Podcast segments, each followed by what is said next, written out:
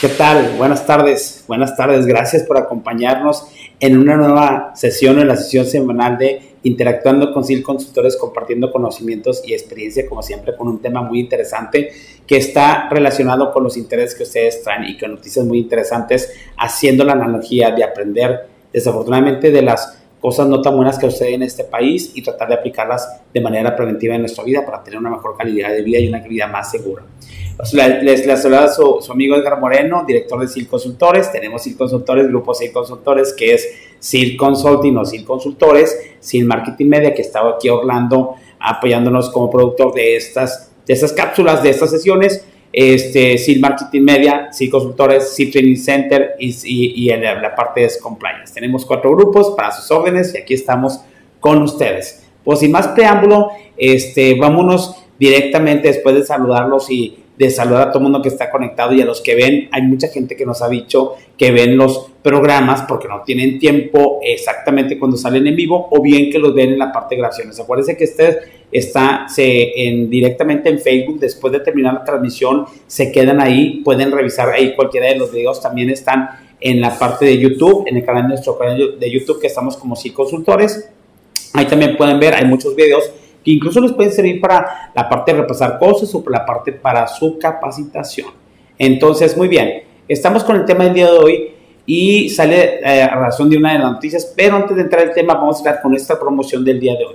La promoción del día de hoy es que tenemos el próximo 7 y 8 de septiembre, tenemos un curso muy bueno con nuestro colega este, Rogelio de Hoyos de DEA Consultores, que está en, en relación eh, estratégica con, nuestros, con nuestra empresa de Sur Consultores. Estamos abriendo los cursos en la parte de todo lo que es negocios y tenemos un curso muy, muy interesante que es el líder del almacén, el impacto del líder del almacén en la rentabilidad de la empresa. Tenemos este curso el 7 y 8 de septiembre de 2 a 6 de la tarde, son eh, 4 horas un día, 4 horas otro día, es de manera virtual, es de manera híbrida. Más bien, pueden venir aquí a CIL Consultores a tomar el curso o bien lo pueden tomar de sus empresas en cualquiera de las dos modalidades, aquí o en sus empresas, y entonces hay que ver gente las dos. Ya estamos en esta nueva modalidad como las universidades. ¿Me explico? Entonces, el curso está bien interesante.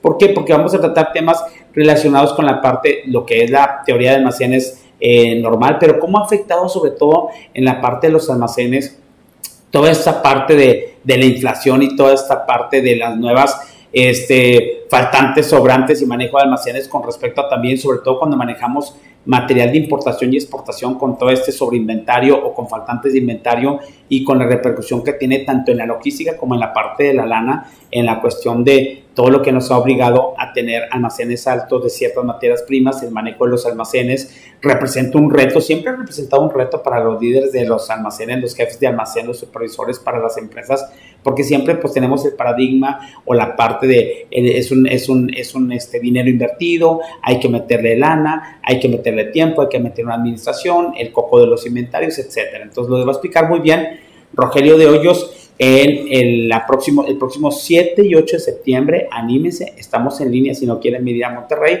Y si quieren venir a Monterrey y son de Monterrey o de cercas, pues aquí los podemos recibir en el SEAL Training Center con mucho gusto. Y siempre será un placer formar parte de la parte de la comunidad de aprendizaje, la pasión por aprender nuevos temas y por informarnos y por formarnos y ser mejores profesionales cada día. Muy bien, ahí está la, la, promoción. Nos pueden encontrar en www.consultores.com o en cualquiera de nuestras redes sociales. Está publicado, Orlando es el responsable de publicar y está publica y publica y publica para la gente que, sea, que se quiera inscribir. Ya hay gente en el curso, tenemos todavía como mitad del grupo este, abierto, entonces este, le recomendamos mucho el curso.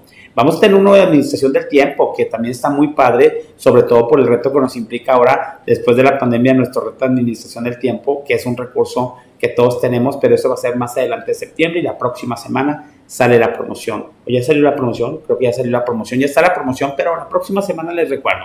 Todavía es allá por el veintitantos de septiembre, pero les recuerdo la próxima semana. Muy bien, pues gracias, no hacemos más preámbulo. Está muy bien porque no es el objetivo de esta sesión es compartir una noticia que haya sucedido en nuestro querido país. Desafortunadamente estamos pululando en materias inseguras, venimos de una barbarie de malas noticias, que si los mineros de Sabinas, que si la parte de eh, los disturbios que ha habido en Guadalajara, en la parte de Guanajuato, en, Ciudad Juárez, Tijuana, que amaneció con no sé qué tantos muertos. Desafortunadamente la delincuencia y la inseguridad se ha apoderado desafortunadamente en nuestro país, como en tiempos anteriores ya ha repercutido sobre la tranquilidad de nosotros como ciudadanos. Y tenemos que hacer algo sobre el contexto de que pues, las autoridades no han podido, no han querido o no estamos protegidos por nadie. Es importante aquí, por eso el tema del día de hoy, lo comenté con unos colegas y saqué yo el tema, el aprendizaje de esta noticia que es muy desafortunado. La semana pasada fue una cuestión que a mí me parece una situación, volver a la parte de, yo lo veía mucho en la parte de Colombia, en las, en las, en las situaciones que mataban gente, la parte de los pagos, los gente, los sicarios, matar gente, ciudadanos mm, de cierto nivel o común y corrientes casi, y que desafortunadamente perdían la vida a balazos en una plaza, en un centro comercial, etcétera. Y eh, todo el mundo sabemos que la ciudad de Celaya ha sido una de, los, de las ciudades más inseguras en este momento, muy golpeadas por la parte de inseguridad, con su alcalde que, que ¿cómo se llama? Que este Javier Mendoza, este, em, sufrió la pérdida de su hijo con este asesinato a sangre fría afuera de una de las farmacias en Celaya. Y vamos a ver la noticia y lo comentamos ahorita regresando para iniciar el tema del día de hoy. Del béisbol y la carretera México-Puebla vamos a, Celaya. Luego de que ayer asesinaran a Guillermo Mendoza, el hijo del alcalde de Celaya, de Javier Mendoza, hoy, hoy se vivió un día, si es que se puede decir así, se vivió un día, una jornada muy particular, muy singular en Celaya. Yo tengo la certeza de que el secretario de Seguridad y el director de Seguridad también están haciendo su chamba al 100%, trabajando para procurar la, la seguridad de los celayenses. Yo tengo absoluta confianza en ambas personas.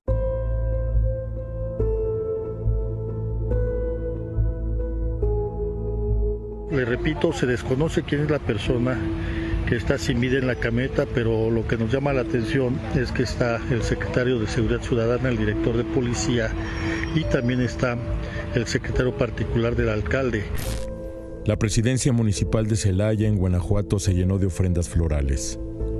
Llegaron de Querétaro, de León, de amigos y conocidos del alcalde Javier Mendoza, quien ayer se convirtió en víctima de la violencia que azota su municipio. 24 horas después del respaldo a su gabinete de seguridad, su hijo Guillermo fue asesinado.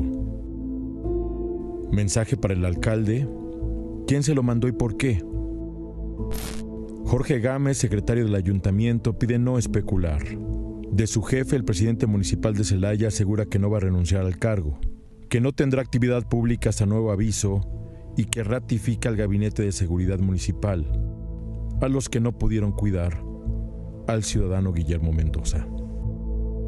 El hijo del alcalde de Celaya se suma a la cuota de muertos que exige la violencia en el municipio, a 12 policías asesinados en 10 meses de gobierno, a las 238 carpetas de investigación por homicidio en Celaya en la primera mitad de este año. Aquí, como en muchas partes del país, frente al crimen organizado, muertos, flores y condolencias sí nos dio terror. Imagínate decir, eso le hacen al presidente, que no nos harán a nosotros. Celaya, los durísimos días de Celaya. Guillermo Mendoza tenía 47 años, era gerente de una empresa, la empresa Mener Asfaltos, era contador público, tenía una maestría en administración de empresas, estuvo afiliado al PRI, pero ya de unos 10 años para acá ya no tenía relación con ningún partido. Pues es una lástima, un muchacho joven, 47 años, con familia, gerente de una empresa privada, eh, cuál fue su pecado, probablemente ser el hijo de, del alcalde de una ciudad que está muy violenta y que él está tratando, está tratando como un buen este, líder de ese municipio, tratar de enfrentar la parte de inseguridad. Este, toda la parte está muy clara, hay una cuestión de una ratificación de su gabinete de seguridad o su confianza en gabinete de seguridad que tiene como municipio, como un pequeño municipio en este país. El momento al siguiente día, pues asigna a su hijo, obviamente es un mensaje, mm, la parte del mensaje para el líder de, de, este, para, en este caso para Javier Mendoza. Eh, la muerte de su hijo es un mensaje un día después que él ratifica la confianza sobre su gabinete de seguridad. ¿Cuál será el asunto? Pues es especular, si me explico, probablemente que no confiara en su gente o que empezara a dudar de su gente de seguridad. Es una cuestión muy fuerte porque si lo vemos de la parte humana, una de las peores cosas para un ser humano es perder un hijo, ¿no? Y segundo, eh, hay un sentido de culpabilidad porque por pertenecer o por defender tanto un municipio o estar al frente y creer en la seguridad de este país, este, la violencia o la gente de la delincuencia organizada, quien lo haya asesinado, este, le cobra de esta manera tan fuerte a un muchacho lleno de vida, joven, gerente de una empresa, ni siquiera estaba ya militando en, en ningún partido político y lo matan a sangre fría afuera de una farmacia eh, gente que se acerca a una motocicleta, sicarios y, y lo, lo asesinan, ¿no? Es un mensaje, yo creo que para la parte de amedrentar, eh, para la parte de definir quién tiene el poder o en la cuestión de no sabemos qué situación se tenga directamente ahí con el alcalde, pero son ciudades muy violentas. Pero pues no, la, no es solamente en, Celaya, venimos también de los actos violentos en Guadalajara, en otros, otras este, ciudades de Guanajuato, en Ciudad Juárez, en Tijuana, finalmente. Entonces, la delincuencia se ha desatado. ¿Qué nosotros podemos hacer? Para nosotros, la cuestión de tomar fría las cosas en la cuestión de seguridad es que tenemos que establecer un contexto. Eh, en este caso me impresiona mucho porque este muchacho, que es el hijo de, que era el hijo del, es el hijo del, del, del alcalde de Celaya, era un gerente de una empresa, de una empresa privada como muchos de nosotros, que somos empleados de empresas donde probablemente hay un programa de seguridad patrimonial, pero pues no es suficiente. Si me explico, no es suficiente. Entonces, de esto me da a la parte del tema en este día, que es el análisis de riesgos, una obligación para los mexicanos. Es una obligación para los mexicanos el análisis de riesgo personal.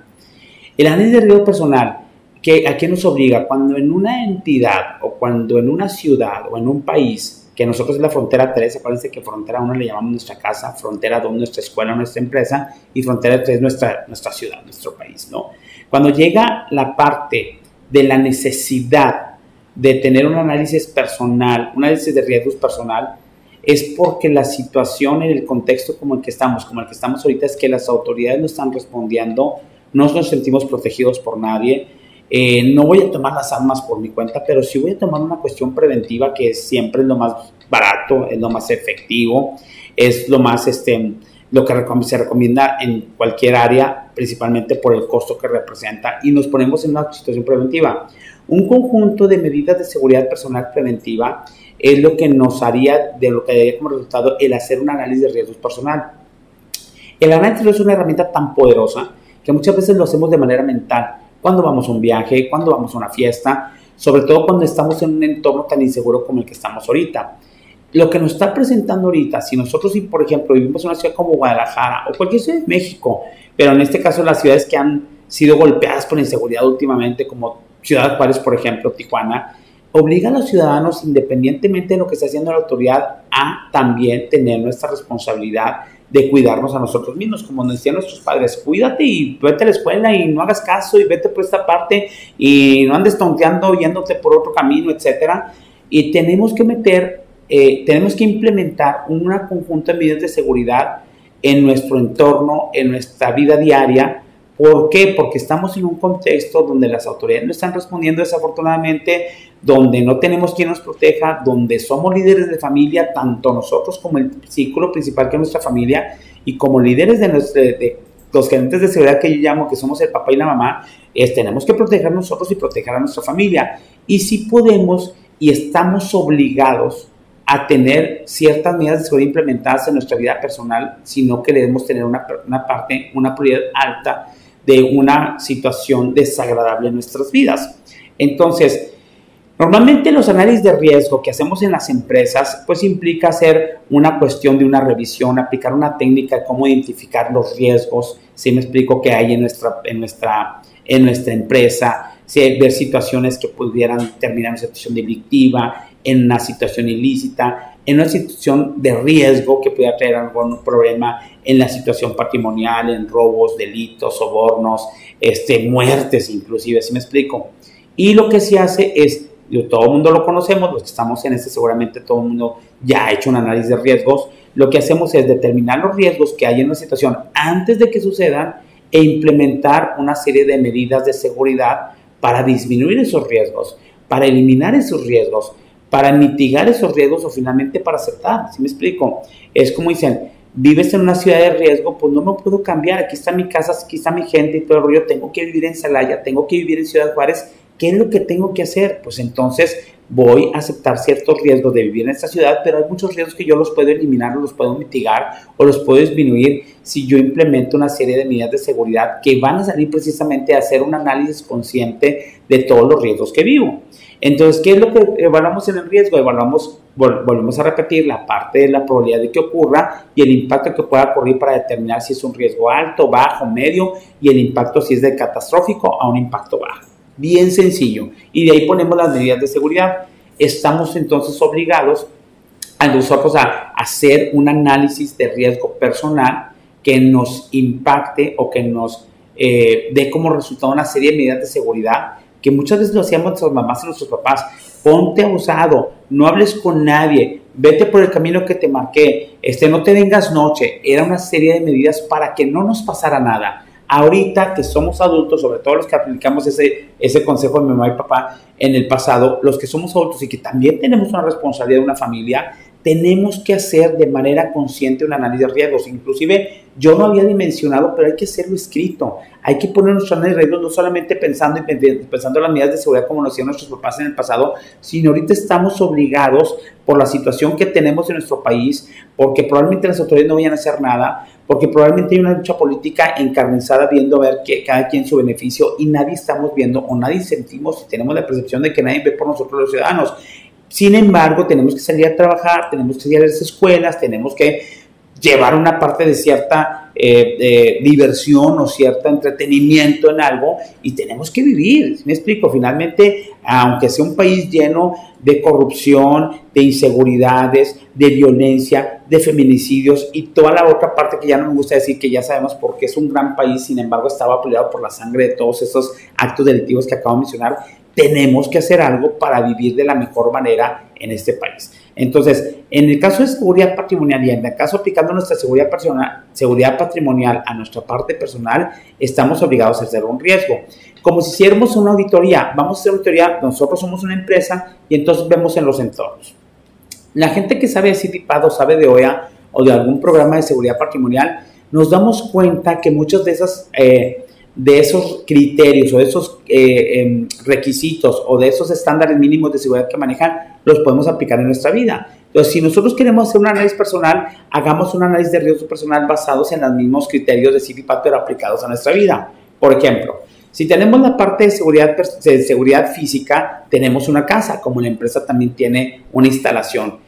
Entonces, nosotros vivimos en nuestra casa, tenemos que poner cuáles son los riesgos de nuestra casa, si dejamos abierto, si dejamos el foco prendido, si la parte que si tenemos una llave, si tenemos una cámara, si tenemos un perro, si tenemos una barda, para protegernos y tener las medidas de seguridad personales, porque somos personales porque ahí vivimos nosotros. ¿Sí me explico? Yo estoy buscando que yo, mi familia y yo estemos seguros. Entonces pongo, blindo mi casa, hago la seguridad física en mi casa y ahí tengo uno de los, de los criterios que comparto con Seguridad CityPad y empiezo a revisar los riesgos, a hacer una parte, sabes que es que no funciona la chapa, sabes que es que no tenemos la barda levantada, sabes que es que a lo mejor aquí sí necesitamos a lo mejor una parte de elemento disuasivo como una cámara, un canino o alguna otra manera. Y entonces empiezan para estar más seguros. ¿sí? Independientemente si la policía, seguridad pública o algo va a revisar la situación de mi barrio o de mi calle o de mi colonia, ¿sí me explico? Entonces, esos son, lo que a lo que me refiero es que un análisis de, de, riesgos personal donde estamos yo y mi familia para hacer esta protección y para tener la menor, la menor probabilidad de que no sea algo en nuestra casa. Control de accesos, que también la maneja Citipal. Muy bien, ¿cómo entramos y salimos de nuestra casa? Llegar por un lado de la casa, llegar tendencias, si salgo muy noche de la casa, si salgo muy temprano, cuáles son las situaciones vulnerables en mi entorno. Vivo en un barrio que es muy peligroso, este, en donde no puedo estar salir en las noches, en donde no puedo salir de esta manera, en donde no puedo hacer frente o hablar fuerte con cierta gente que está de dudosa reputación cerca de mi casa. Entonces tengo que ver la parte del control de accesos cómo acceso y a qué horas acceso en mi casa y a qué horas entran mis hijos, a qué horas entran mis hijas, a qué horas llego de la parte del si cierro la cochera, si tengo una parte de una cochera eléctrica, o si no tengo cochera. Entonces tengo que empezar a revisar cuál es el riesgo en el control de accesos para que a mí tener, identificar los riesgos e implementar las medidas de seguridad que me den la máxima seguridad posible, valga la redundancia, o que el riesgo de que nos suceda algo malo a mí y a mi familia sea muy, muy, muy bajo. ¿Sí? Normalmente también manejamos, por ejemplo, la parte de ciberseguridad. Hicimos, es que no manejamos ciberseguridad, señores, tenemos elementos como celulares, como tablets, redes sociales, portales, apps por todos lados y lo que estamos obligados es sí saber más de ciberseguridad. Acaba de pasar una parte de unas noticias que a la gente que pide préstamos, que baja apps de préstamos, después tienen un problema porque les bajan mucho dinero, porque les abren las redes sociales, les bajan el dinero de sus cuentas porque la app que, que, bajaron hizo que se abrieran y que identificaran y que hackearan todas los pagos de, las, de los portales bancarios y después desafortunadamente se ven con que no tienen dinero.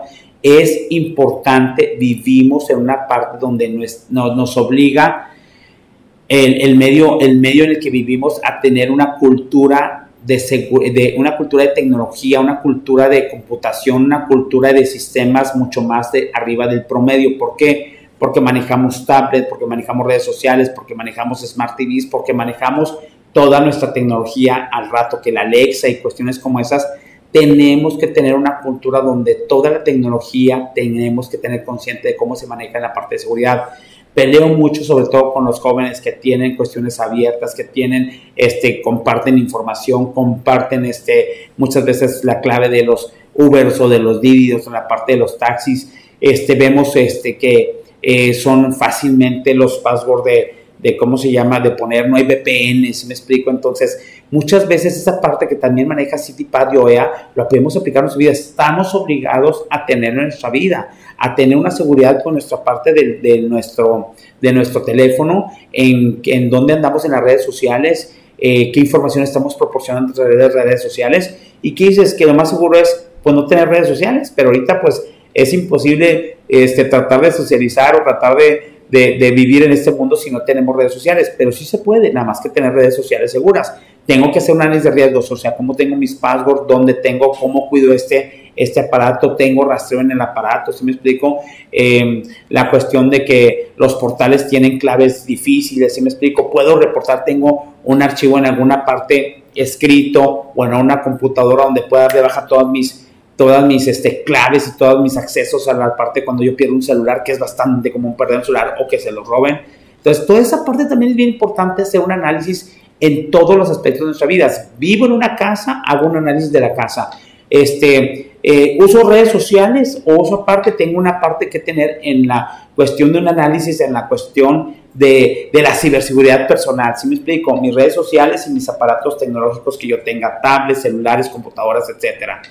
Tengo la parte de, hay una parte que se llama en, en CityPad y en OEA y en cualquier programa de seguridad patrimonial que se llama seguridad de transporte. Yo les digo a mis alumnos, a saludos a mis alumnos de la, de la Universidad Regiomontana de la Maestría en Logística, les digo, bueno, tenemos una actividad logística, tenemos transporte, nosotros también tenemos transporte, somos dueños de un carro, normalmente casi todos somos dueños de un carro, los que tenemos la fortuna de tener un vehículo, tenemos que tener seguridad de transporte, tanto la seguridad vial como la parte de la seguridad de tenerlo este, cerrado, de tenerlo a lo mejor con alarma, de no dejar este, eh, cuestiones que sean atractivas para que me puedan dar un cristalazo, si me explico, de estacionarlo en lugares lo más seguro posible, en lugares vigilados, en lugares donde haya a lo mejor alguna cámara, tenerlo lo más cerca de la casa posible, tenerlo en la cochera si es posible, aunque no te era meterlo, meterlo, si me explico. Normalmente es bien importante en la cuestión porque tenemos que tener seguridad de transporte, porque también me muevo en un carro. Entonces, normalmente incluso cuando damos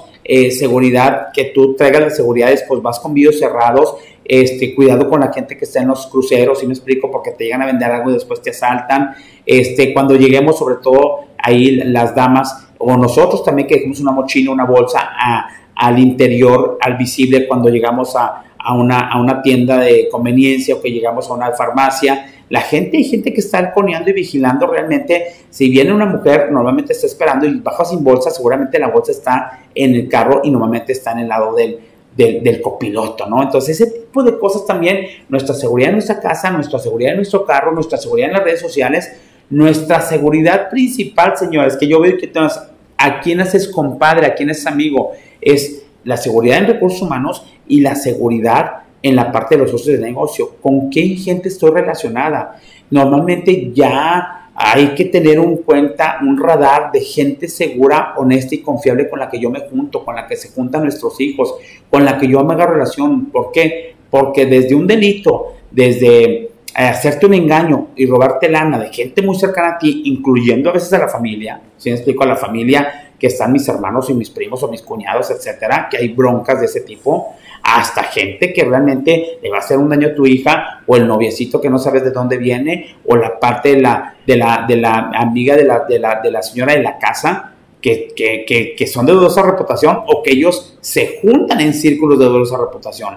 Tengo que hacer un análisis personal con quién me junto y a con quién gente, a qué gente quiero cerca con quién se van a juntar mis hijos en la escuela, en dónde van a trabajar, a quién le van a hablar, con quién van a hablar en la parte. Nosotros y no revitalizamos que en paz descanse a Devani, pero en el caso de Devani, bueno, ¿quiénes eran las amigas? ¿De dónde la dejaron? ¿A con quién gente fue a la fiesta? ¿De quién era la fiesta? ¿Sí me explico? ¿A quién hacemos amigo y a quién hacemos compadre? Es bien importante y dices, déjame hacer una revisión.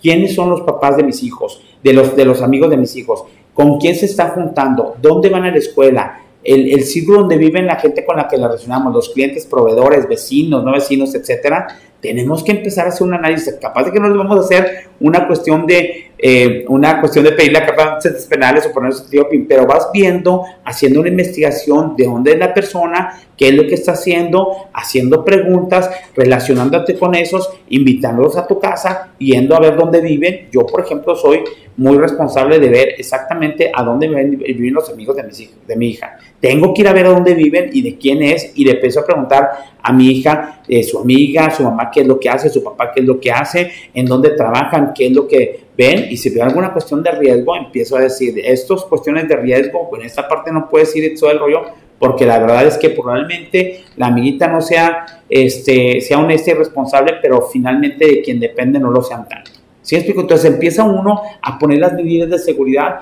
si realmente queremos tener una vida lo mejor posible. Tenemos, ahora sí estamos obligados por todo lo que está pasando a hacer un análisis de riesgos personales y sobre ese mismo que nos den resultado de los riesgos para poder establecer las medidas de seguridad que haga que esos riesgos se disminuyan, que esos riesgos no se conviertan en enfermedad y después de tener una muerte de un familiar, después de tener un robo, después de no tener un soborno, después de tener un susto que nos vayan a dar, después de tener amenazas, este, porque saben todos los teléfonos y todos los teléfonos de mi familia, porque todas las redes sociales están abiertas y después tengo ahí una chantaje en una parte de un soborno.